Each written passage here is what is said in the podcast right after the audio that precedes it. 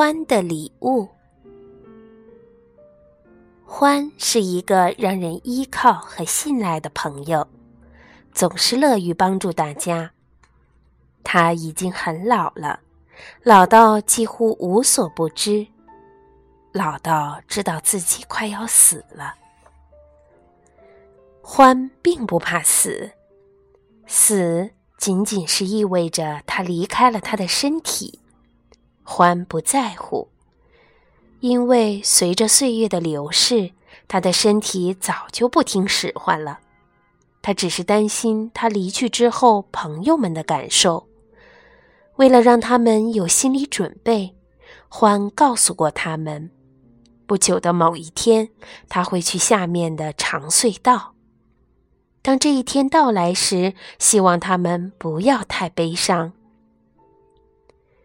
有一天，当獾看着鼹鼠和青蛙比赛冲下山坡时，他觉得自己特别的老，特别的累。他多想和他们一起跑啊！可是他知道，他的老腿跑不动了。獾久久地看着鼹鼠和青蛙。分享着朋友们的快乐。他很晚才回到家，向月亮道了声晚安，然后就拉上窗帘，把寒冷的世界关在了外面。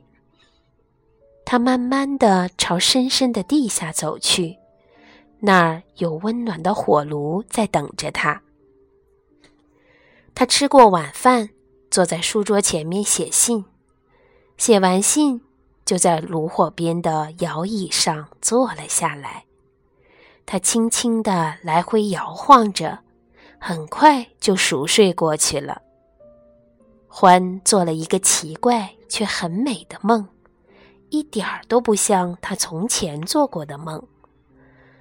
让欢吃惊的是，他正在奔跑。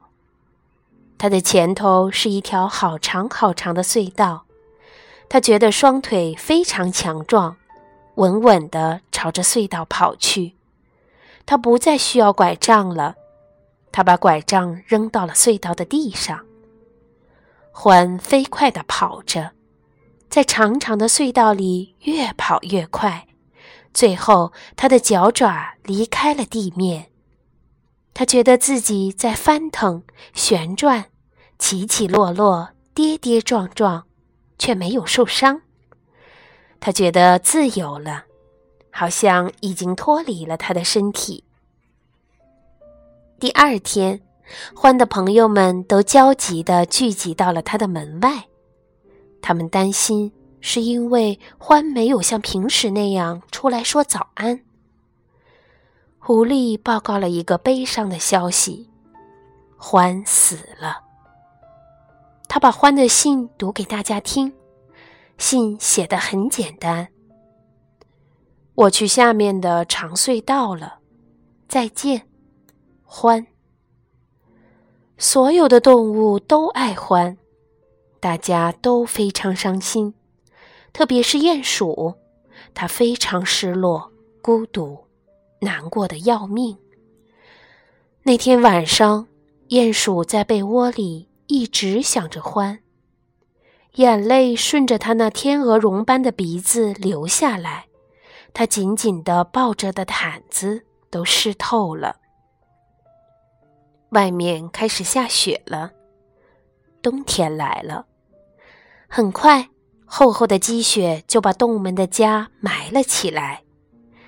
接下来的几个月里，他们会待在温暖而舒适的家中度过寒冬。雪盖住了乡村，却掩盖不住朋友们的悲伤。欢总是在别人需要他的时候出现，现在他不在了，动物们都不知道该怎么办了。欢说过，希望他们别难过，但这真的很难。春天快到了，动物们常常互相串门。常常说起欢还活着的那些日子。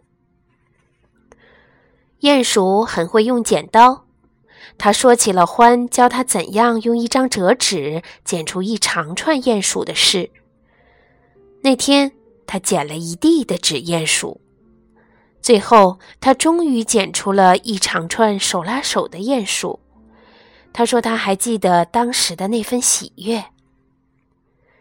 青蛙是一个滑冰高手，他回想起他怎样在獾的帮助下在冰上迈出打滑的第一步。獾亲切地带着他滑，直到他敢自己滑。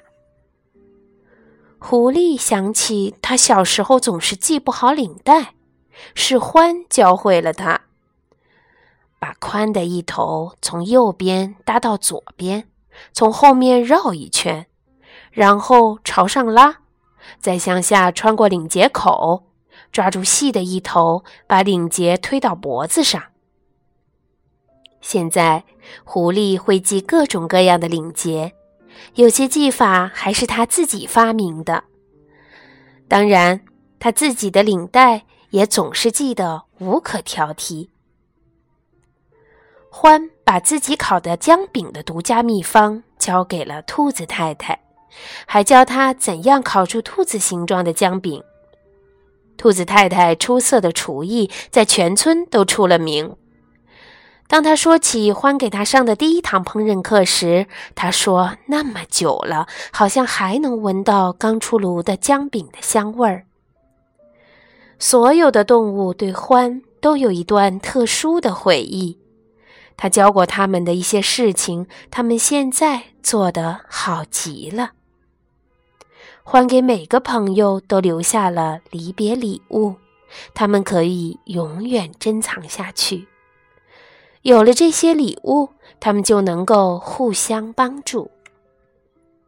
等到最后的积雪融化了的时候，动物们的悲伤也慢慢的融化了。每当提到欢的名字，说起欢的又一个故事，大家都露出了微笑。一个温暖的春日，鼹鼠走到他最后一次看到獾的山坡上。他想要谢谢獾送给他的离别礼物。谢谢你，欢。他轻轻地说。他相信欢能听到。是的，獾一定会听到。